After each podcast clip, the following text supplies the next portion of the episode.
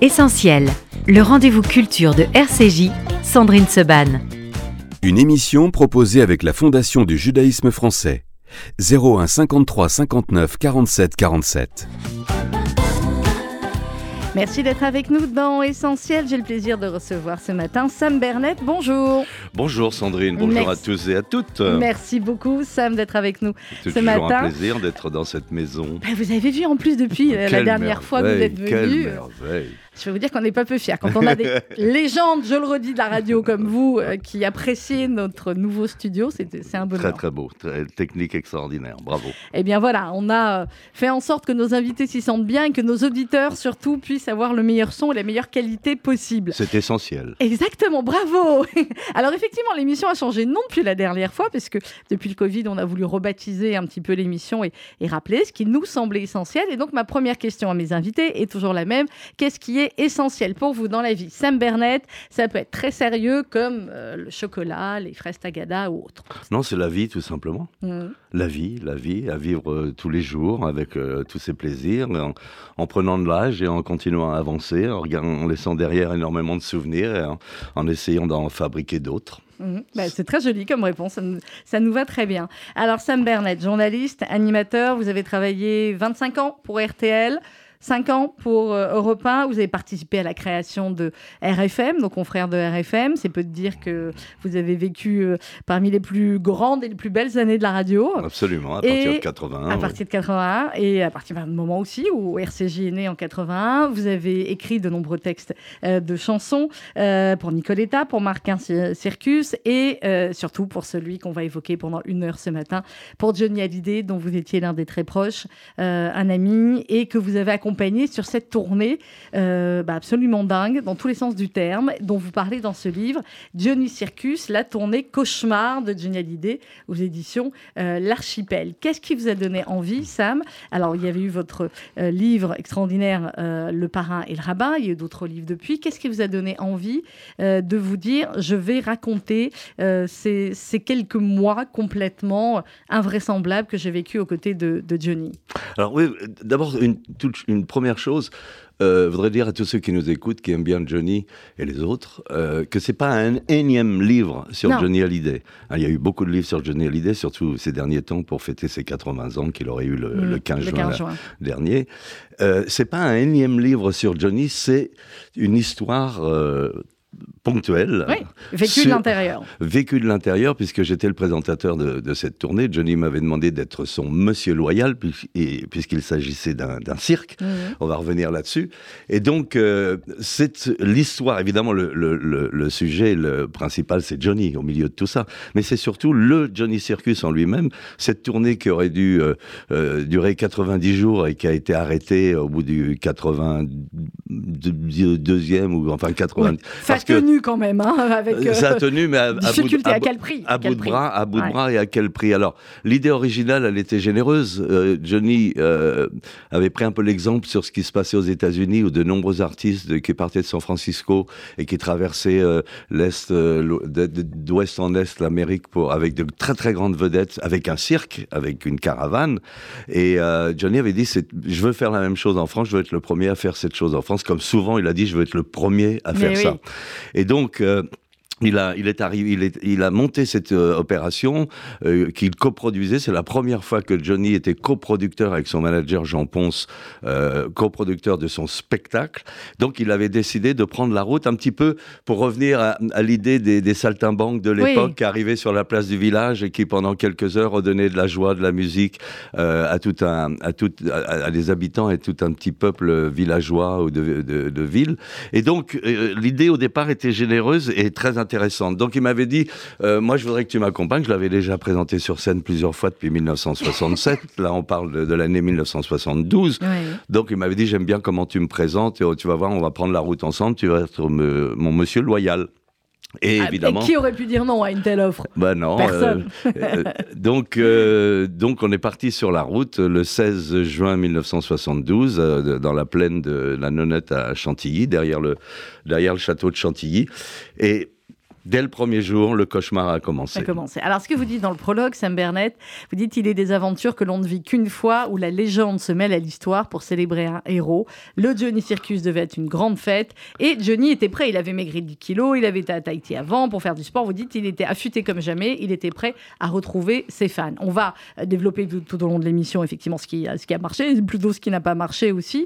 Mais euh, au début, c'est donc un Johnny euh, en pleine forme. Malheureusement, au fur et à mesure de la tournée, ça va se dégrader, dû à, ses excès. mais il est, voilà, quand il arrive, premier jour, bah, oui, oui, euh, il part, euh, il part en pleine forme. Euh, vous venez de le dire, il a perdu 10 kilos. Il, il, est beau comme un dieu et il est prêt à en découdre sur la route et à, et à, à, retrouver ces, ces, dizaines de milliers de fans qui attendent cette opération, puisque Johnny a un fan club très très important. Mhm. Et depuis Tahiti, où il est en train de se remettre en forme, il leur écrit une lettre manuscrite qu'on peut retrouver dans, dans, le livre, d'ailleurs, où il leur, il leur annonce une idée formidable que j'ai pour vous retrouver sur la route avec un cirque, avec une caravane, avec des jongleurs, avec des, des fauves, des clowns, etc.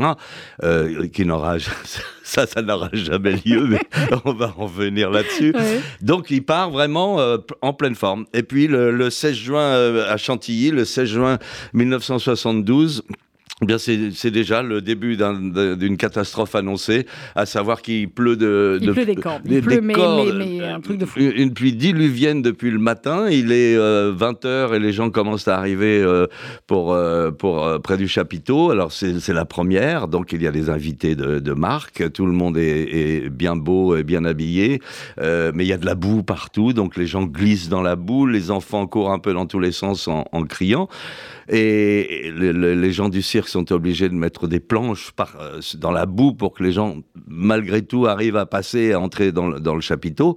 Et puis, il y a une panne d'électricité générale. Nous, nous, nous retrouvons dans la plaine de la Nonnette dans un noir total, euh, un noir total euh, que, que, profitent les, les, bikers. Il y a une bande de Hells Angels qui sont dans mhm. le coin. ils commencent un baston, un bazar avec le service d'ordre et les, et les, forces de sécurité qui, qui sont sur place. Et, et puis, alors, euh, là, c'est vraiment la cerise sur le gâteau. Euh, dans un, dans un, un talkie-walkie, il n'y a pas de téléphone portable à l'époque. Dans un talkie-walkie, on entend le, le, chauffeur de Johnny qui dit on est bloqué, on dans, est bloqué. La, on est bloqué dans la boue à 3 km, la voiture euh, est, est enlisée jusqu'à mi-roue, on, on, peut pas, on est bloqué. Donc là, il y a du retard, évidemment. On envoie une équipe. C'est rien, ceci dit, comparé à une autre soirée dont on va parler un peu plus bah tard, mais quand même. Et moi, et donc, je présente le spectacle. le, spectacle commence et il y a la première partie. Donc, on profite de, cette première partie qu'on essaie d'allonger un petit peu pour le temps que mhm. Johnny arrive. Mais il arrive quand même avec trois heures de retard. Donc, il arrive avec trois heures de retard. Et comme à son habitude, euh, Johnny, respectueux de son public, euh, chante un peu plus et se donne à fond. il mhm. donne tout, comme d'habitude, et encore plus que d'habitude. Et malgré la pluie, malgré la boue, malgré les bagarres, malgré la panne d'électricité, tout ce, petit monde, pour une fois, le chapiteau est vraiment rempli à 3500 ou 4000 places. Euh, tout ce petit monde repart heureux euh, d'avoir assisté au premier spectacle du Johnny Circus à Chantilly.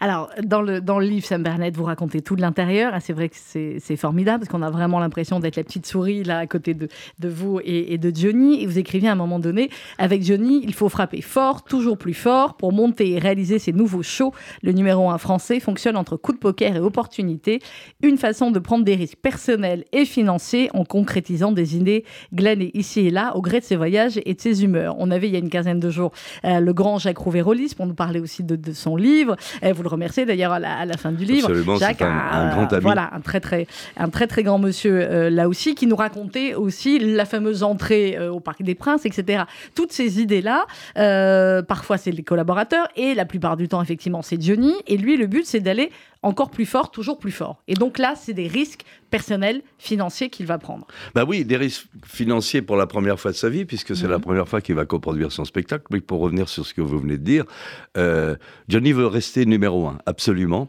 Euh, papa, bon, il y a un peu d'ego évidemment, mais surtout professionnellement. Donc il décide toujours d'avoir une, une, une, longueur d'avance sur les autres. Donc euh, si les autres font une salle de 3000, lui il veut une place de 5000. Quand les autres ont fait les zéniths à, à 10 000, il veut 20 000. Puis ça se termine au Stade de France devant 60 ou 80 000 personnes. Mais ça, c'est du Johnny qui avance toujours et qui prend tous les risques. Et effectivement, dans le Johnny Circus, il prend des risques énormes. Et au fur et à mesure, au fil des jours, de catastrophe en catastrophe, parce que là, on vient de parler de Chantilly, c'est une Mmh, première. date, ouais. Bon, il pleut, il y a de la boue. À la limite, on peut en rire un petit peu. euh, mais derrière ça, le lendemain, alors qu'on doit être à Compiègne, euh, il y a un accident ferroviaire terrible où le tunnel de Vierzy s'effondre après que deux Michelin se soient vraiment euh, ouais. encastrés. Et il y a 83 morts. Hmm. Donc le spectacle est annulé, le, le préfet de région dé- décrète un, un deuil euh, régional, euh, et donc il n'y a pas de spectacle. Et puis le troisième jour, alors là c'est du Johnny pur, pur jus, euh, alors qu'on s'apprête vraiment à démarrer cette tournée dans la bonne humeur, lui décide de ne pas chanter. Alors mais pourquoi Johnny tu ne veux pas chanter? Eh bien tout simplement parce qu'il veut aller voir un match de boxe à Colombes entre Boutier et Monzon qui disputent un championnat du monde de boxe. Et Johnny Mhm. dit Moi, j'adore la boxe, j'aime beaucoup Boutier, alors je vais aller euh, voir. Donc, troisième jour, pas de spectacle non plus. Mais il n'y a personne à ce moment-là pour lui dire eh, Coco, t'as- On peut rien dire, on on peut peut rien dire à Johnny. Euh, On peut rien dire. Johnny. Remarque, je, je dis ça comme ça, je pense que j'aurais été totalement tétanisée déjà en interview, alors j'imagine Euh, lui non. dire tu vas chanter. Non, Euh, non, mais euh, non, non, mais euh, bon, on peut rien dire à Johnny. Johnny était aussi un garçon raisonnable, hein, parfois. Mais là, euh, parfois, c'est le non, non, parfois bah oui, parfois. Mais là, mais là, là, là, c'est sa décision. On ne chante Mhm. pas ce soir. Donc ça fait trois jours qu'on a pris la route, Mhm. et ça fait trois jours entre guillemets qu'on ne chante pas. On ne sent pas Et donc il n'y a pas de recette. Ouais. La première, c'est gratuit. Ouais, La deuxième, il n'y en a pas. il n'y en a pas eu. Pas de recette. Ouais. Troisième jour, il n'est pas là. Donc, on espère, on espère quand même le quatrième jour en arrivant à Reims que ça ira beaucoup mieux. Alors, on va marquer une pause musicale. Évidemment, on va écouter du Johnny pendant toute cette émission. Euh, mais euh, en, en cherchant un peu comme ça, maintenant, c'est les bonheurs du, du net, euh, j'ai retrouvé une bande de ce, de ce Johnny Circus. À mon avis, c'est un, fan qui a enregistré, mais avec un son, vous allez le voir, qui est vraiment assez bon. Et c'est donc bah, un soir où ça a joué, hein, le Johnny Circus. Et c'est- il y en a eu un quand même, oui, Sam Non, non, non, non, ça a joué souvent. Euh, ça a joué souvent, souvent avec beaucoup, beaucoup de retard, dont, dont un Alors, jour ça, on va, euh, on va ça, on en va venir. raconter après, après la pause. C'est que je t'aime, c'est le seul, le grand, l'unique, l'éternel Johnny à l'idée sur RCJ. Et on parle ce matin avec Sam Bernet de Johnny Circus aux éditions L'Archipel. Quand tes cheveux s'étalent comme un soleil d'été et que ton oreiller ressemble au champ de blé. Quand l'ombre et la lumière dessinent sur ton cœur des montagnes, des forêts et des îles au trésor. Que je t'aime, que je t'aime,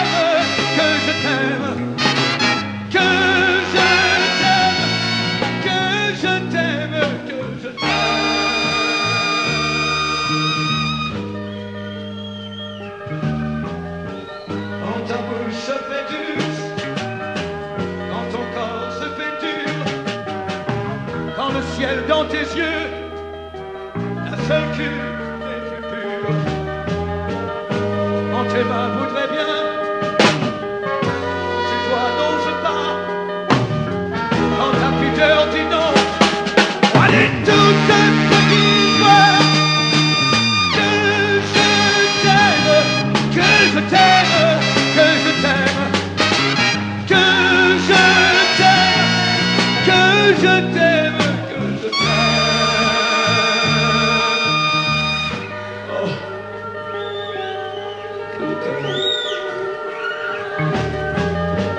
Quand tu te sens plus chatte et que tu deviens chienne et qu'à l'appel du loup tu brises enfin tes chaînes.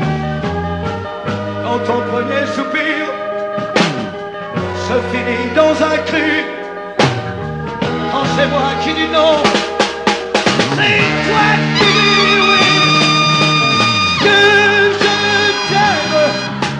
t'aime, que je t'aime, que je t'aime, que je t'aime, que je t'aime.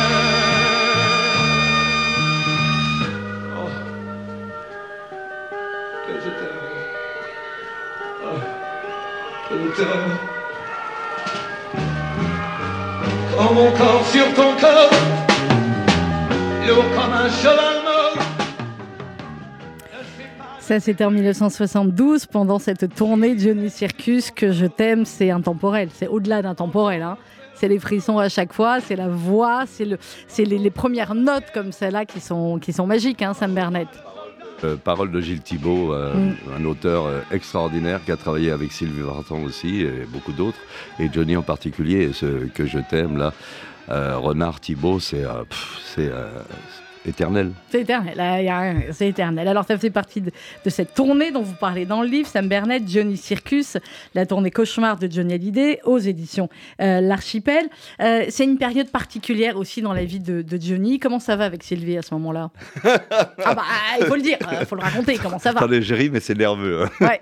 non, non, je ris parce que bah, ça va mal, ça Ah va bah mal. voilà, il faut euh, le dire, ça va ça mal. va mal parce va que d'abord ça va pas très bien euh, avant le Johnny Circus et pendant Mm. le Johnny Circus il Ça a, peut pas s'arranger. il a une relation toxique avec une, une, une américaine euh, magnifique et vraiment l'archétype des filles de des années 70 c'est-à-dire Mm. elle, elle est grande blonde aux yeux bleus elle, a des- chante divinement bien, elle, chante, hein, elle euh, chante divinement bien au point que Johnny, lorsqu'il l'écoute la première fois à Londres, puisqu'elle fait des chœurs pour Joe Cocker, Mm. pour Elton John et beaucoup d'autres, et euh, euh, il la regarde et il dit c'est un, un mélange de Piaf et de Tina Turner. Parce qu'elle- Ouais. elle a une voix extraordinaire et sur scène, c'est Johnny Hallyday en féminin. Mm. Sur scène, elle délivre un show extraordinaire. D'ailleurs, plus tard, la, la plus Oui, tard, on la verra dans Starmania, c'est Nanette exactement. Workman. Ouais. Sauf que Nanette Workman, elle a des démons un peu comme Johnny. Ils se retrouvent bien tous les deux. Ils font la paire parce que, euh, bah, comme la tournée ne marche pas très bien, euh, Johnny commence à être un peu en dépression. Mm. Euh, au départ, il pense que les gens ne l'aiment plus parce qu'ils ne viennent plus le voir. Mais ils ne viennent plus le voir pourquoi?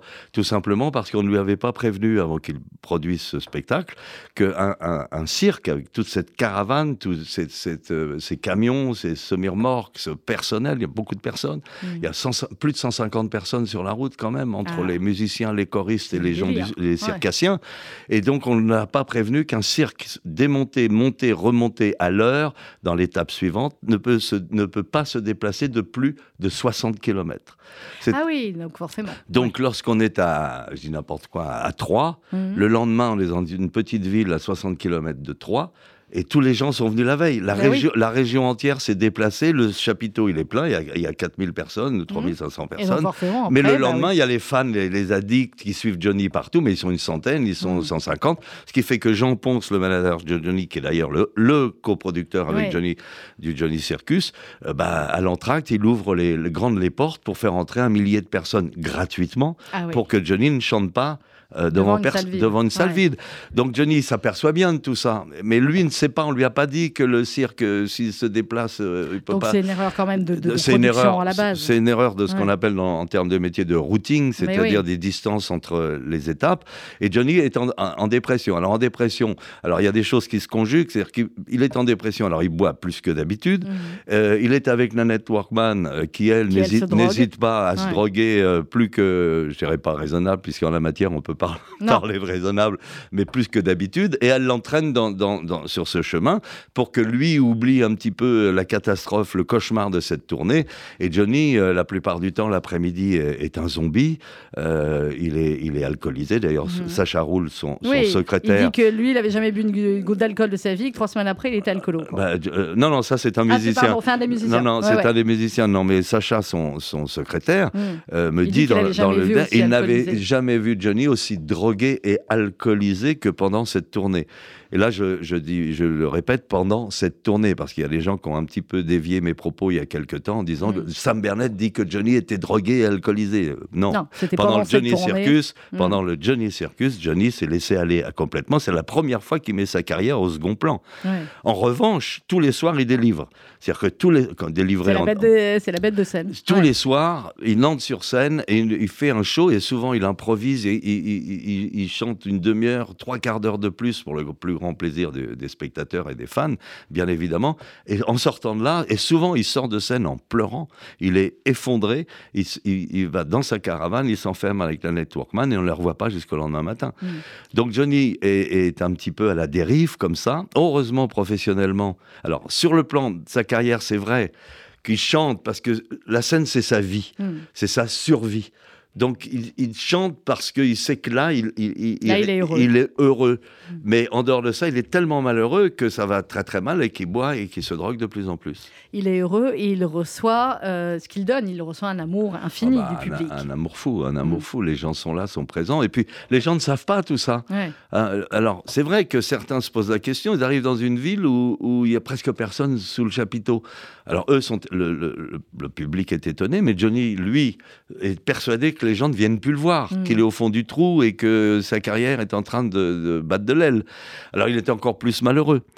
Alors, euh, je vous dis, euh, le seul moyen de s'en sortir et de retrouver un peu de joie de vivre, c'est la scène, et il y reste longtemps. Alors, il arrive souvent avec 3 4 heures de retard. Mhm. En revanche, il reste souvent une heure de plus sur scène euh, pour son bien-être personnel et donner le maximum à son public, ce qu'il a toujours fait d'ailleurs. Ce que, ce que vous dites, Sam Bernet, c'est plus vers, vers la fin du livre. Vous dites Jean-Philippe, je regarde, et Jean-Philippe Smet est nu devant le miroir de sa loge caravane. Il ne s'admire pas, il regarde en face de lui cet autre personnage, la bête de scène, le gladiateur. Avant d'entrer dans l'arène, dans quelques minutes, il sera Johnny Hallyday, le grand fauve, tour à tour sauvage et tendre devant une foule au bord de la folie. C'est alors que commence sa transformation. Oui, absolument. C'est-à-dire que oh, même nous, on ne comprend pas. hein, J'appelle la tribu, hein, parce que dans- Ouais. dans, le livre, c'est les, les choristes, euh, les musiciens, euh, les techniciens, les rodis. euh, J'appelle ça la tribu parce qu'on vit ensemble, hein, on vit en communauté. Et c'était le souhait de Johnny, puisque je rappelle, on était dans les années 70. Aux États-Unis, c'est San Francisco, c'est hippies et flower power. Et donc, euh, Johnny veut faire la même chose. Donc, il, il- il avait dit on, on- on dînera ensemble, on déjeunera ensemble, on ne se quitte plus. Alors, on a un, un- un restaurant hein, sur place qui a été monté Ouais. par un des techniciens euh, dans un bus anglais avec une grande terrasse extérieure. Et en entre nous, c'est vrai, on, on ne se quitte jamais. Johnny, de temps en temps, lorsqu'il se sent pas bien ou qu'il se sent un peu mieux, vient s'asseoir avec nous et on passe de très très très bons moments. Mais c'est à, à ce moment-là, euh, il est. Nous, on se demande. Il y a un des musiciens qui s'appelle Rolling, qui est le plus jeune de la tournée. C'est un virtuose de la guitare. Il a 20 ans. Et il dit dans le livre, euh, moi, j'ai.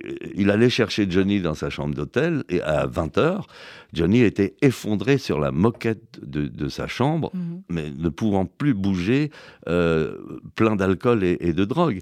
Et trois heures après, il, il était sur scène euh, co- comme un personnage extraordinaire. C'est pour ça que je dis, devant sa glace, il est nu. Il- il et ça. et, là, c'est. Jean-Philippe Smet qui est en train de se transformer en, en Johnny Hallyday. Aujourd'hui, euh, il y a donc plus de 50 ans, euh, cette tournée Sam Bernet, ça pourrait pas se passer comme ça. Avec euh, les, les réseaux sociaux, avec.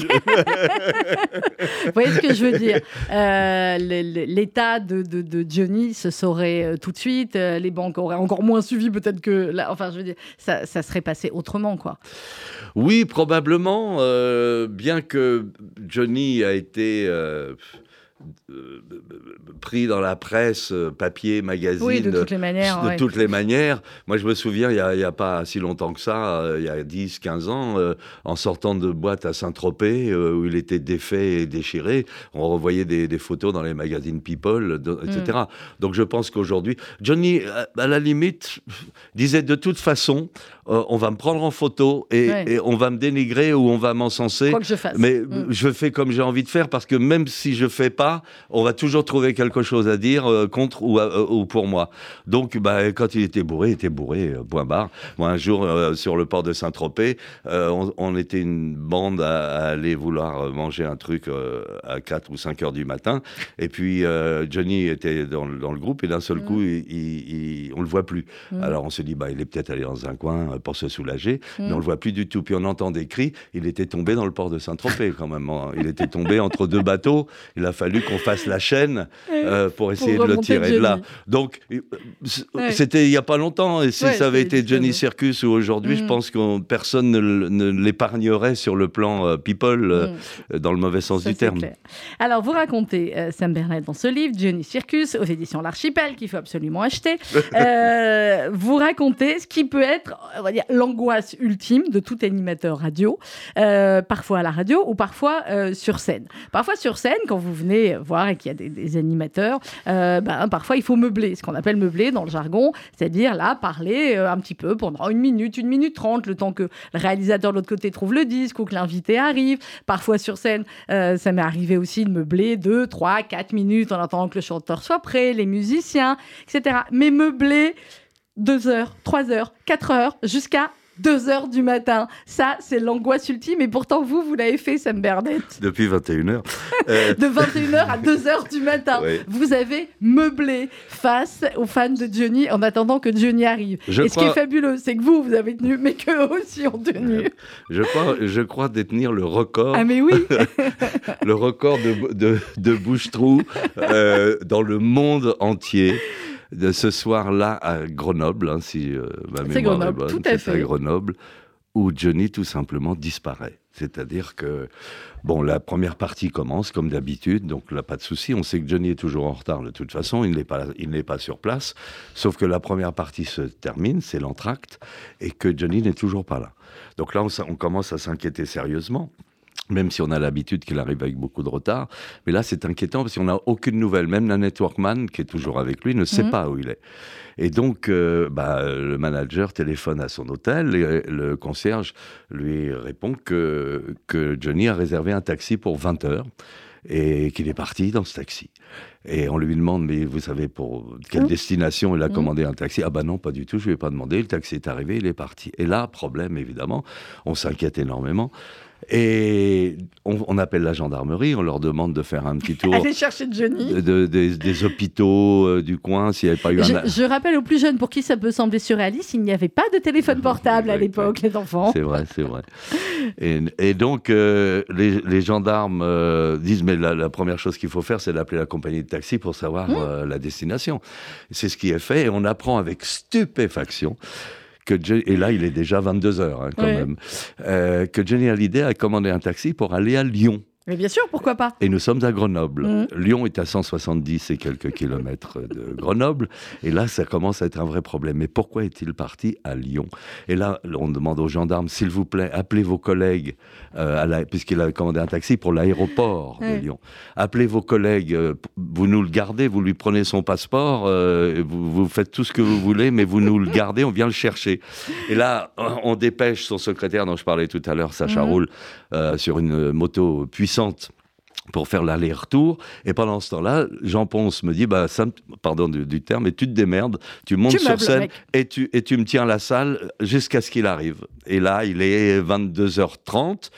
Euh, et je monte. Alors, euh, bien évidemment, je fais comme à l'habitude. euh, vous attendez Johnny Oui. Mais vous- normalement, quand on dit vous attendez tel artiste, allez, ça dure deux minutes, trois minutes. Alors, mais vous savez, si vous voulez qu'il vienne, il faut que vous criez plus fort. Alors, les, allez, criez tous très fort. Ah, mais vous criez pas assez fort. Alors, attendez, on va faire une chose. Les garçons d'abord. Les garçons. Vous, Vous criez vous criez très fort.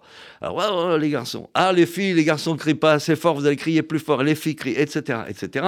Moi, je regarde en coulisses et on me fait signe. Non, bah non, oui. il est toujours pas là. Et, et le manager me fait signe, vas-y, vas-y, vas-y, vas-y, vas-y. Et je continue. Et à ce moment-là, il me faut trouver des idées. Et j'ai une idée. Je dis euh, aux gens, vous allez chanter. Vous allez chanter, mais vous allez avoir le privilège de chanter avec l'orchestre de Johnny Hallyday. là. Et là, je fais Formidable. monter tous les musiciens, les, les Blackbirds, je leur fais, les fais monter sur scène et je leur euh, jouez tous les morceaux en boucle.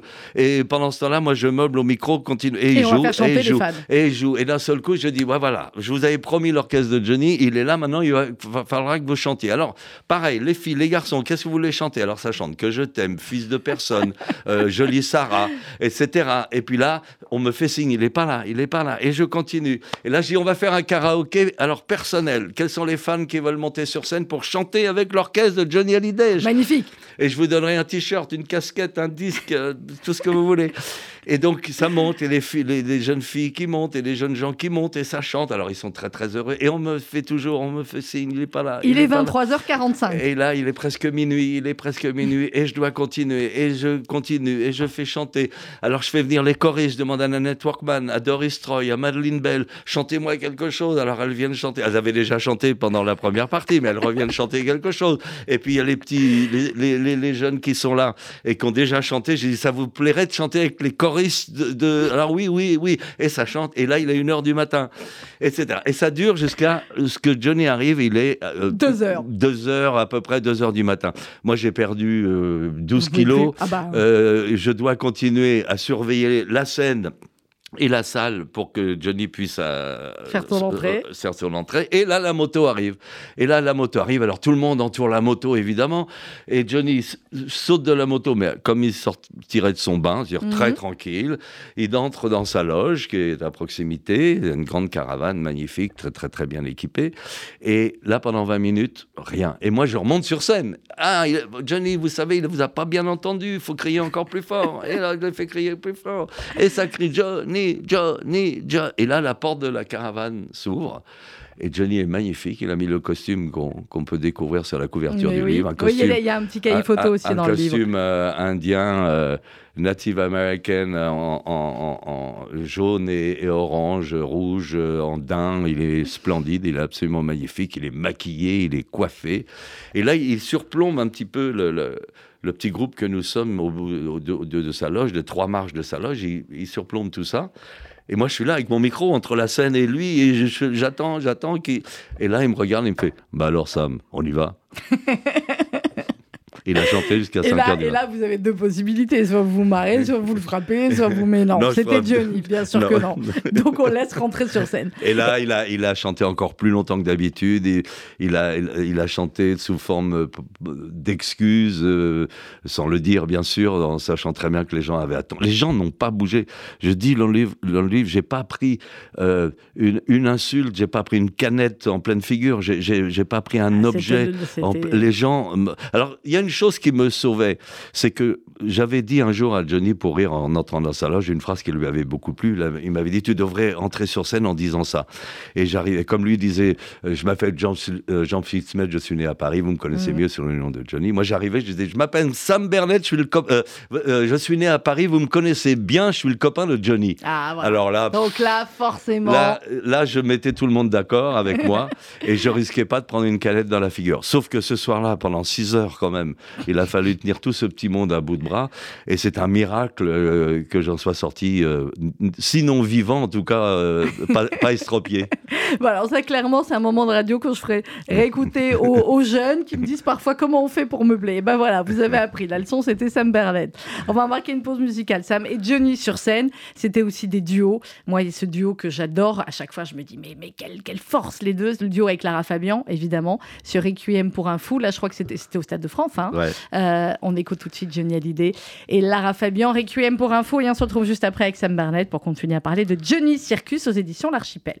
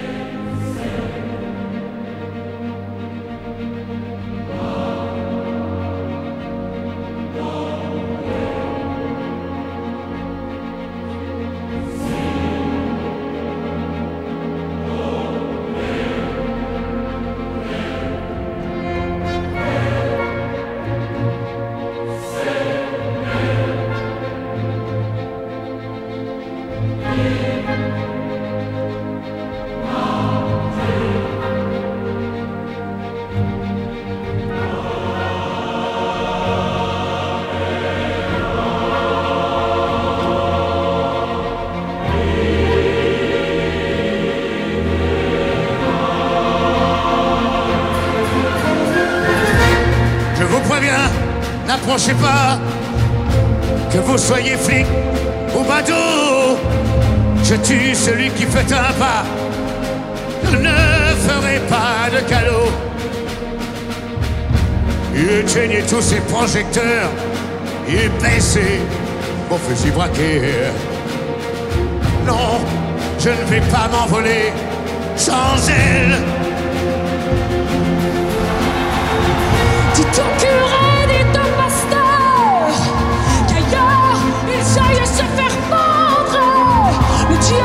passé de bonheur et mon âme n'est plus aveugle.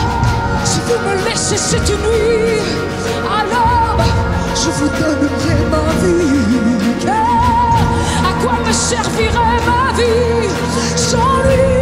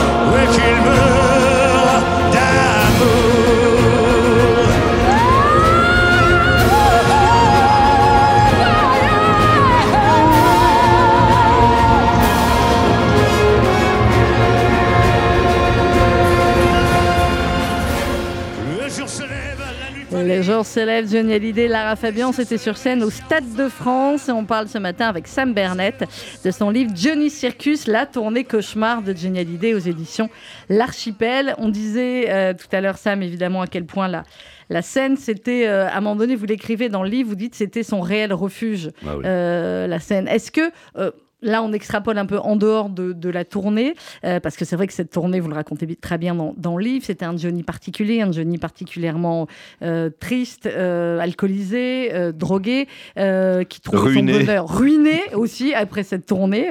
Mais c'est un phénix, Johnny. Ça a été sa vie en permanence, faite de succès, d'échecs, et toujours, toujours rebondir en permanence. Johnny up and down.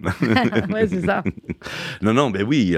euh, Johnny, de toute façon, Johnny, pour Johnny, l'argent euh, comptait pour se faire plaisir et, Et faire plaisir aux copains. et pour oui, euh, ah, ah, oui, oui, bien, bien sûr, oui, oui, bah oui, il avait une belle moto. euh, vous lui disiez, vous lui disiez euh, quelle est belle ta moto et vous repartiez avec. Donc, il était extrêmement généreux. Mm. Et c'était pour une moto comme pour une voiture ou comme pour une ceinture. moi, il J'allais pas dire pour une fille, hein.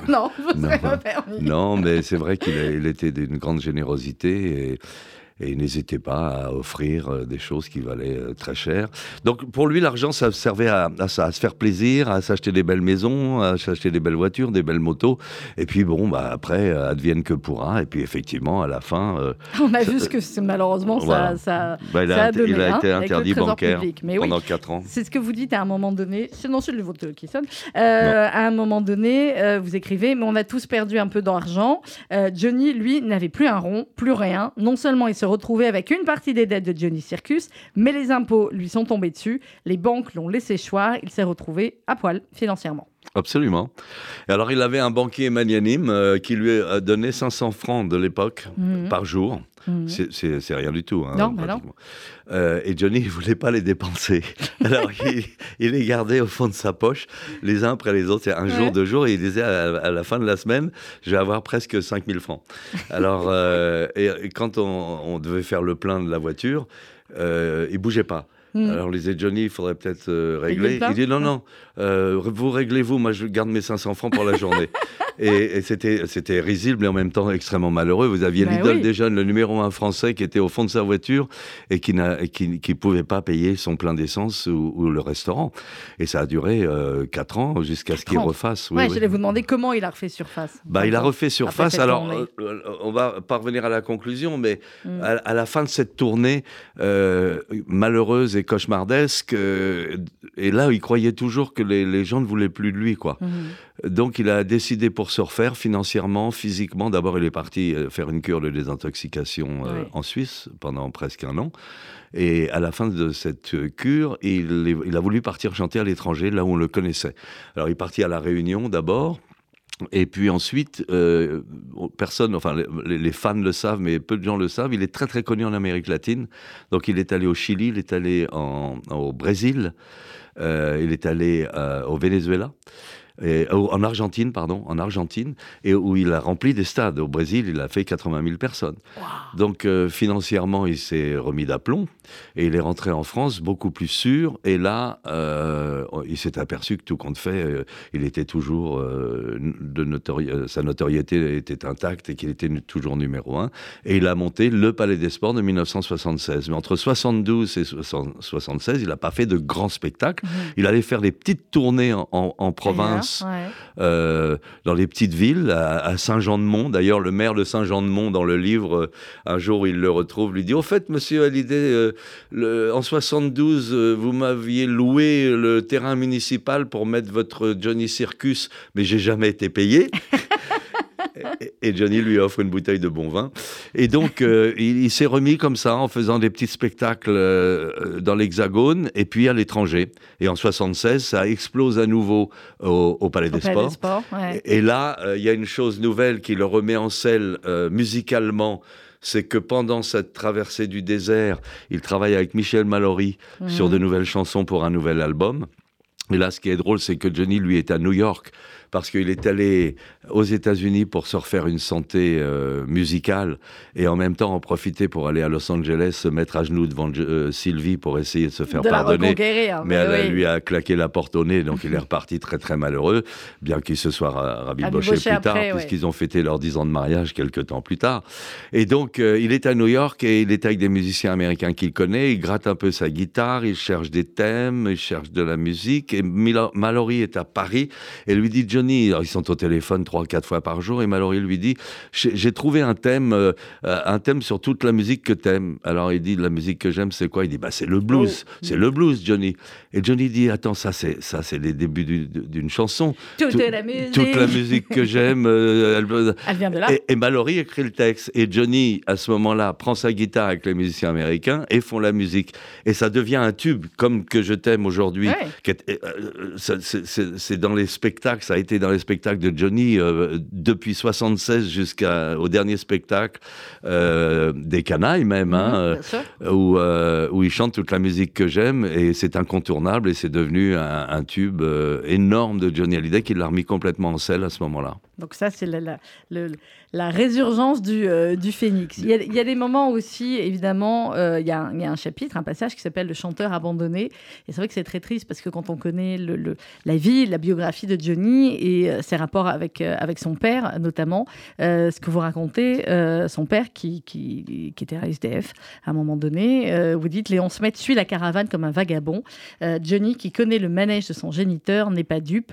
Léon ne le suit que pour mendier un peu d'argent. Absolument. Alors on est dans des, terrible. vi- on est dans, ouais, oui, c'est terrible, c'est terrible. On est dans des, des villes où il m'est arrivé, euh, comme je le raconte dans le livre, à Biarritz par exemple, où les gendarmes appellent l'hôtel où nous étions en disant, euh, il y a un certain Léon Smet qui se dit euh, papa de, Johnny Hallyday euh, et qui, voudrait le voir.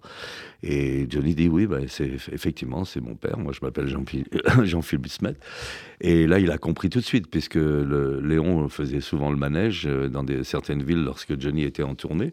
Et à ce moment-là Johnny sans un mot euh, aucun et sachant très bien qu'on était de connivence et que je savais aussi pourquoi le père euh, s'était fait euh, connaître par les euh, gendarmes, euh, bah, glisse euh, quelques liasses euh, de, de billets dans une enveloppe, me l'attend et dit bah écoute. euh, Va retrouver mon père. D'après les gendarmes, il était à la gare de Biarritz. euh, tu lui donnes ça et, et comme ça jusqu'à la prochaine fois.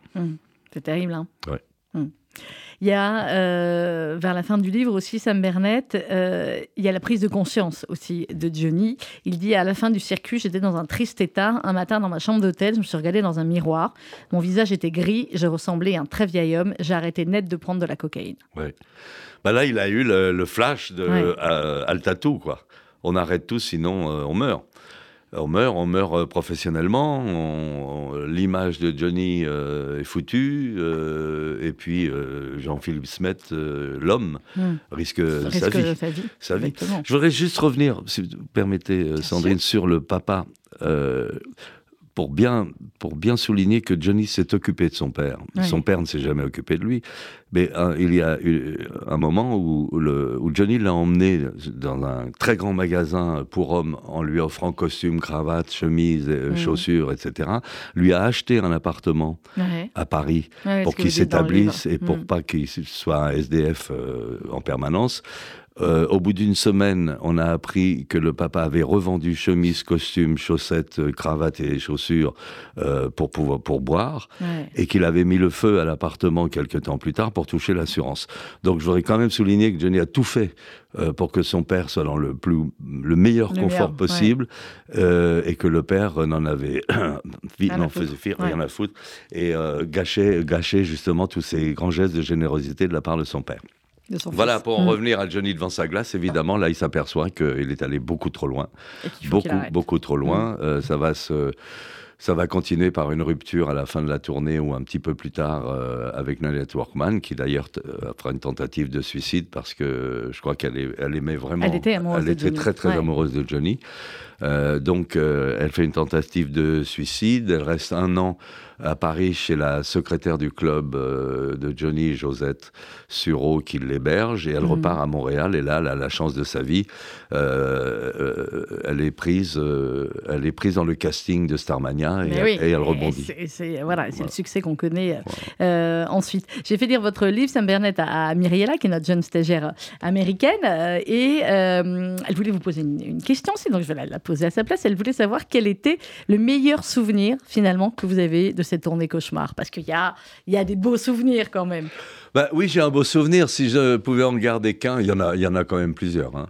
Euh, parce qu'il y a eu des moments, euh, on était quand même sur les. euh, quand on est arrivé dans le sud de la France, il y avait du soleil, on descendait dans, dans de beaux hôtels avec des piscines, on avait quand même des moments de détente agréables. Non, non, il y en a un, bah, c'est le jour de mon anniversaire, le, le- le 14 juillet. euh, 1972 Ouais. pour, pour mes 27 ans. Johnny m'a appelé dans sa chambre. on était à Cannes, à l'hôtel Martinez. euh, il m'appelle, il me dit viens, viens, viens dans ma chambre. Il était, euh, le- je sais pas, 20 heures. Et euh, j'arrive dans sa chambre. Et là, il a une coupe de champagne à la main et il Mm. me dit euh, Happy Birthday. Alors je l'embrasse et il me dit attends, attends. Et il me tend une boîte à chaussures euh, avec un gros ruban. et euh, je lui dis c'est hyper sympa. Et il me dit bah attends, euh, ton anniversaire quand même. Et, et donc j'ouvre la boîte et là il y a un petit chiot, un petit chien, petite chienne euh, sur du coton. Et il me dit, euh, je savais que tu aimais les chiens, euh, bah voilà, je t'offre, euh, je t'offre ce petit berger briard, petite chienne. Et là, il y a, il y a une discussion sur comment on va l'appeler. Alors il me dit, ah moi je l'appellerais bien, euh, lui dit-il, euh, je l'appellerais bien Marijuana. Je lui dis, attends, je dis, soyons sérieux, tout le monde va l'appeler Marie. Oui. Ouais, alors c'était pas encore oh Marie. Oui, oui, si tu savais. Et il me dit, bah alors, je lui dis, écoute, si tu veux vraiment rester dans le chapitre, on Mm. peut l'appeler cocaïne. Et tout le monde l'appellera Coca. Ouais. Et ma chienne, qui est morte très, très tard, elle, est- Ouais. elle a bien vieilli, euh, je l'ai gardée longtemps. Mm. Euh, on- tout le monde l'a appelée Coca. Coca. euh, bah, Coca. Et c'était Donc, Johnny qui vous l'avait offert. Ouais, vous avez fait comment le reste de la tournée Parce que c'était pas Alors- prévu d'avoir un chien. Non, alors, pendant les quelques jours qu'on suivit, euh, euh, je la confiais au, au personnel de l'hôtel en Mhm. disant euh, Vous êtes gentil de la nourrir et de la garder. Alors, Mhm. ils étaient évidemment ravis. Surtout quand je leur disais C'est un cadeau de De Johnny, Johnny, ah Hallyday. bah oui, ouais. Alors, ah bah, alors là, euh, et donc, euh, et puis après, moi, j'ai euh, de- une sœur qui habite euh, en Occitanie, pas loin de Montpellier, enfin, en, en petite Camargue. Mhm. Et là, j'ai décidé de lui confier jusqu'à la fin de la tournée. Et elle a gardé ma petite chienne que j'ai gardée très, très, très longtemps ensuite. Alors, évidemment, ça, c'était le 14 juillet. Johnny, ensuite, me dit Bon, bien évidemment, on dîne, on- on- tu restes dîner- Bah oui. on dîne ensemble ce soir pour ton anniversaire. Et là, c'est le chapitre suivant où ça a été un anniversaire délirant, déjanté, où moi qui n'ai jamais pris, mais j'ai même jamais fumé un joint de ma vie, j'ai jamais pris de drogue de ma vie, j'ai jamais pris de LSD de ma vie, j'ai jamais pris de cocaïne, de, de rien, de rien. Et je me suis retrouvé dans un pétrin que vous lirez dans ce livre. voilà, on va pas le raconter celui-là, mais c'était votre anniversaire. Et c'est des exemples à ne pas suivre, Enfin, pour bien répondre à, la, à la charmante question que, Oui. que me posait euh.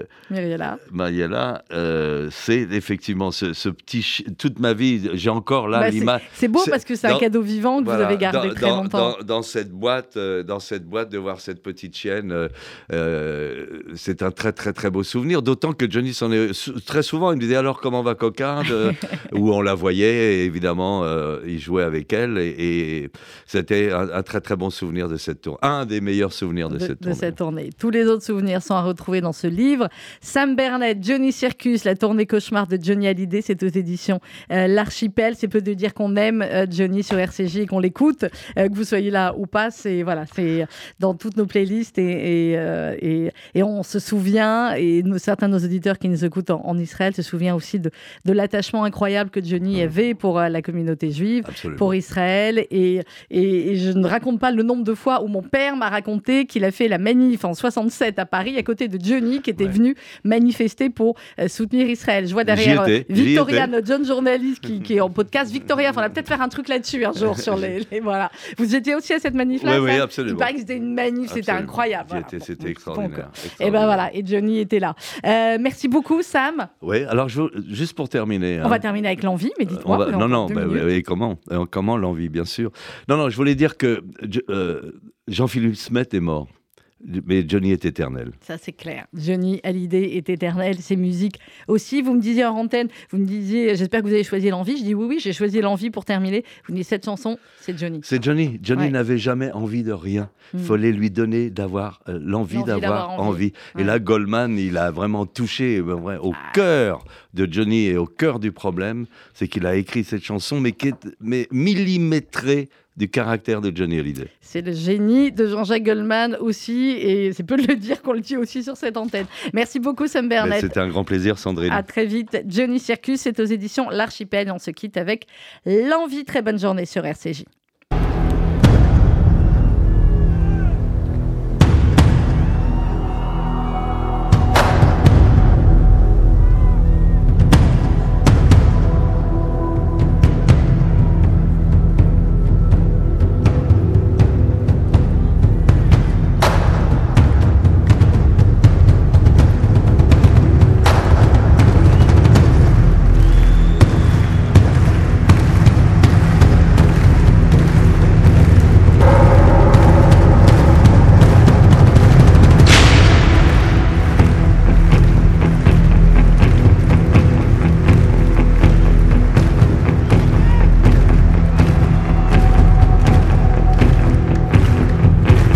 Donne l'obscurité, puis la lumière. Comme donne la faim, la soif, puis un festin. Comme enlève ce qui est vain et secondaire, que je retrouve le prix de la vie enfin. Comme donne la peine, que j'aime dormir. Qu'on me donne le froid pour que j'aime la flamme. Pour que j'aime ma terre, qu'on me donne l'exil et qu'on m'enferme maintenant pour rêver à des femmes? On m'a trop donné, bien avant l'envie. J'ai oublié des rêves et des merci. Toutes ces choses qui avaient un prix, qui font l'envie de vivre et le désir et le plaisir aussi. Qu'on me donne l'envie,